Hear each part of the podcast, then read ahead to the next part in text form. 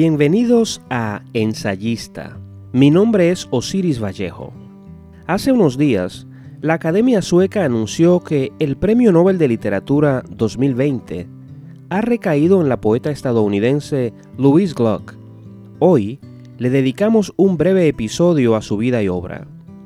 Exploramos quién es Louise Gluck y cuáles son las características esenciales de su poesía.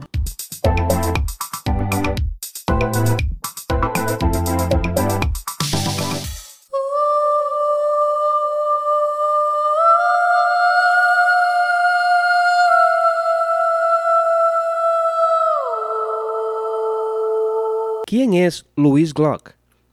Louise Gluck nació en la ciudad de Nueva York en 1943 y, según confiesa, sintió el impulso de la escritura poética desde muy joven. En ocasiones ha dicho que captaba intuitivamente que su destino debía enrumbarse por el terreno de la palabra escrita, que se reconocía en la obra de algunos grandes poetas pues tuvo contacto con estas obras a través de su padre, quien quiso ser escritor, vocación que abandonó al adentrarse en el mundo de los negocios.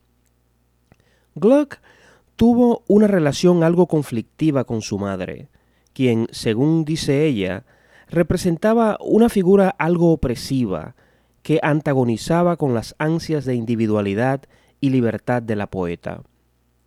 Louis Gluck es de ascendencia judía, aunque, a decir verdad, no nos muestra, ni en sus escritos, ni en sus apariciones públicas, indicio alguno de que quiera identificarse con nada, ni con nadie en términos étnicos, religiosos o ideológicos. Su vida ha estado marcada por la pérdida, la angustia, a veces la enfermedad y la idea y realidad de ruptura. Pero ¿acaso alguien pregunte, ¿y no es eso lo que marca la vida de prácticamente todos los seres humanos? Sí, seguramente es así. Pero en el caso de la poeta, hay, ante toda esa experiencia vital, una carga reflexiva o autorreflexiva y un discurso poético que convierte esa experiencia en un universo palpable. En la lista de los padecimientos, de las pérdidas y rupturas, Podríamos incluir la anorexia que marcó su adolescencia y su juventud y que resultó en años de tratamiento, que se erigía en obstáculo vital, que en su momento interrumpió su educación universitaria. También podríamos hablar de la muerte de su hermana mayor antes de que ella naciera, o de su divorcio con el escritor John Drainow, de un incendio que destruyó su casa con todas sus pertenencias, en fin, unos episodios que impactaron profundamente su espíritu poético. Y aquí me permito incluir una observación que no suele tomarse en cuenta cuando analizamos la vida y obra de un poeta. En lo que concierne a la relación que la poeta tiene con su propia poesía, salta a la vista el hecho de que es una inmejorable lectora de su propia obra. En otras palabras, da gusto escucharla leerse hay en su voz una especie de sinceridad del discurso, en que constatamos que la lectora siente lo que ha escrito. Percibimos una suerte de tristeza existencial que trasciende las palabras. Esto, por alguna razón, me remite a una frase que se plasmó en mi mente de adolescente cuando, hace varias décadas, compré algunos discos compactos del cantautor cubano Silvio Rodríguez, a quien venía escuchando desde los 14 años. En el folleto que acompañaba uno de los discos, decía algo así como que Silvio posee una voz de una fragilidad que trasciende lo ilusorio. La imagen me resultó impactante. Y creo que eso mismo podría decirse de la voz y hasta de gran parte de la poesía de Louis Gluck. Hay en ella una melancolía que trasciende lo ilusorio. Pero esto que acabo de decir no implica un nivel de complicidad o aceptación plena de su discurso poético. Dentro de unos minutos me referiré a qué pienso realmente de su obra. ¿Cuáles son las características esenciales de su poesía? La Academia Sueca dijo, entre otras cosas, que le otorgaba el premio a Louis Gluck por su inconfundible voz poética que con belleza austera convierte la existencia individual en universal. Y yo pienso que esa es una característica intrínseca a toda gran obra literaria, que sin importar lo personal, lo provincial o lo íntima, la humanidad pueda identificarse con ella. Bueno, tal vez decir la humanidad sea una expresión hiperbólica, pero la idea esencial es que la obra debe tocar fibras esencialmente humanas. Pero para constatar si Louis Gluck logra eso, hemos sometido su poesía a un análisis exhaustivo, a una lectura rigurosa y crítica. A grandes rasgos, estamos ante una obra que se hace cargo de lo cotidiano, que reflexiona incesantemente sobre el qué, el cómo y el porqué de la existencia. En un lenguaje llano, simple, transparente, explora la luz y la oscuridad. Demos un vistazo a alguno de sus libros. Empecemos por su libro más conocido, The Wild Iris, que en español sería El iris salvaje. En este libro, la voz poética casi siempre se dirige a una segunda persona, a un tú cuya identidad no conocemos. Esa voz poética podría ser una divinidad o, en fin, un poeta, pues como decía Huidobro, el poeta es un pequeño dios. La voz no solo habla, sino que sentencia de manera enérgica y hasta airada en muchos de los poemas, mientras que en otros alguien parece responderle a la voz inicial, con reclamos, con ironía, con preguntas, y entre la claridad y la niebla que deja el poema, percibimos y se nos dice explícitamente que los sentimientos lo arropan todo, que más que los pensamientos, los sentimientos son el motor que genera el universo real o imaginario, y entre todos los sentimientos priman el terror y la incertidumbre ante la muerte. El libro siguiente es Meadowlands, que sería praderas en español. Esta colección de poemas está marcada por el desencanto, por una suerte de nihilismo irredimible, hay también cierto hurgar en los bajos instintos que pueblan la existencia, los propios, los de otros, y la consecuente representación de la vida como caos, como desorden, como multitud incontable de pequeños pero odiosos dilemas. En ese contexto, nos tropezamos con el poema El dilema de Telémaco, en que la voz poética se enfrenta a la decisión de qué epitafio colocará en la tumba de su padre y de su madre.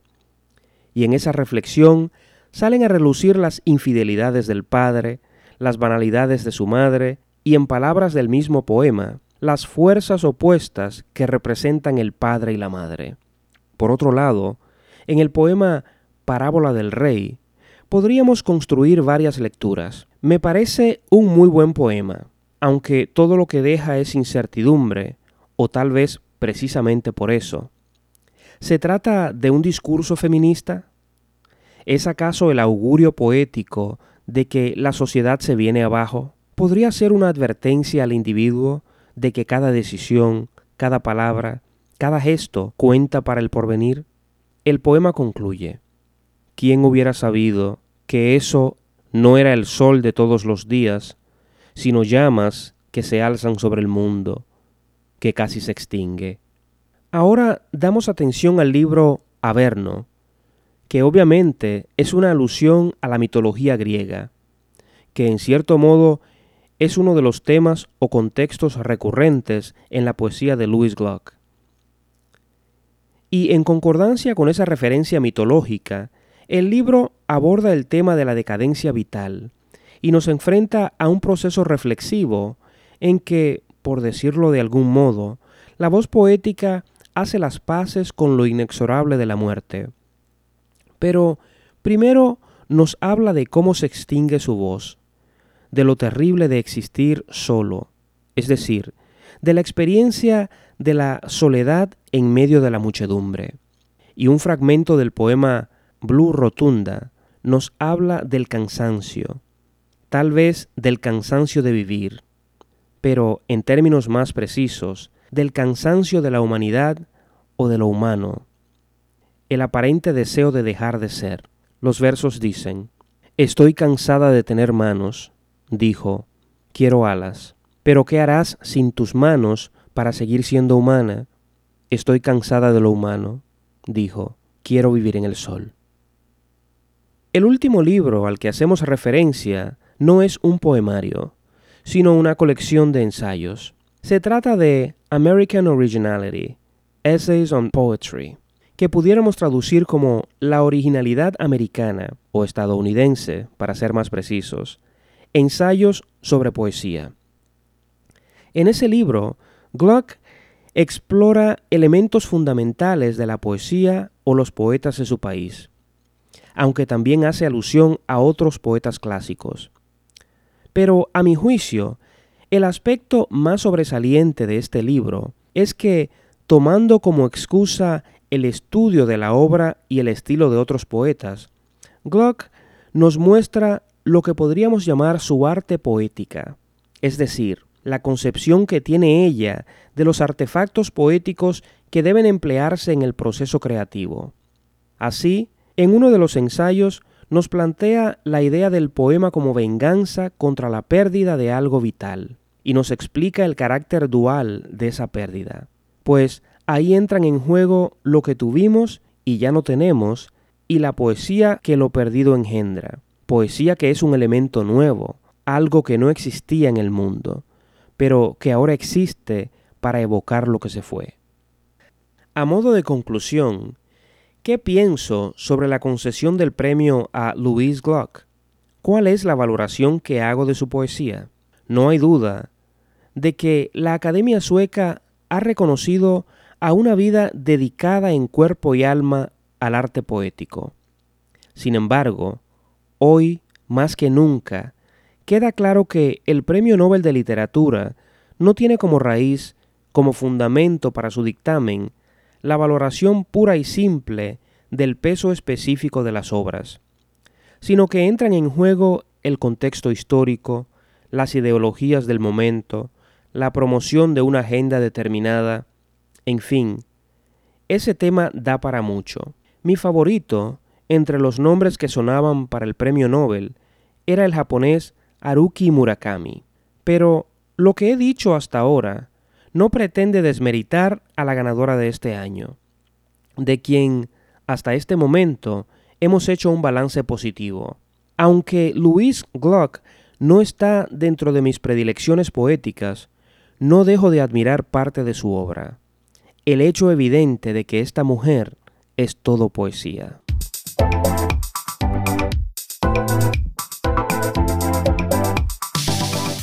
Hemos llegado al final del programa de hoy. Gracias por escucharnos.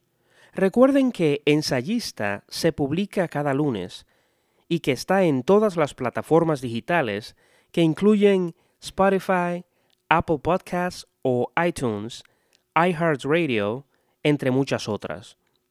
No olviden suscribirse y compartir el programa con sus amigos. Para comunicarse con nosotros por correo electrónico y mensaje de voz, pueden visitar el portal ensayista.com. Si desean que tratemos un tema determinado o quieren sugerir la entrevista de alguien ligado al mundo de la cultura, la literatura o las artes en general, no duden en enviarnos un mensaje. Hasta la próxima.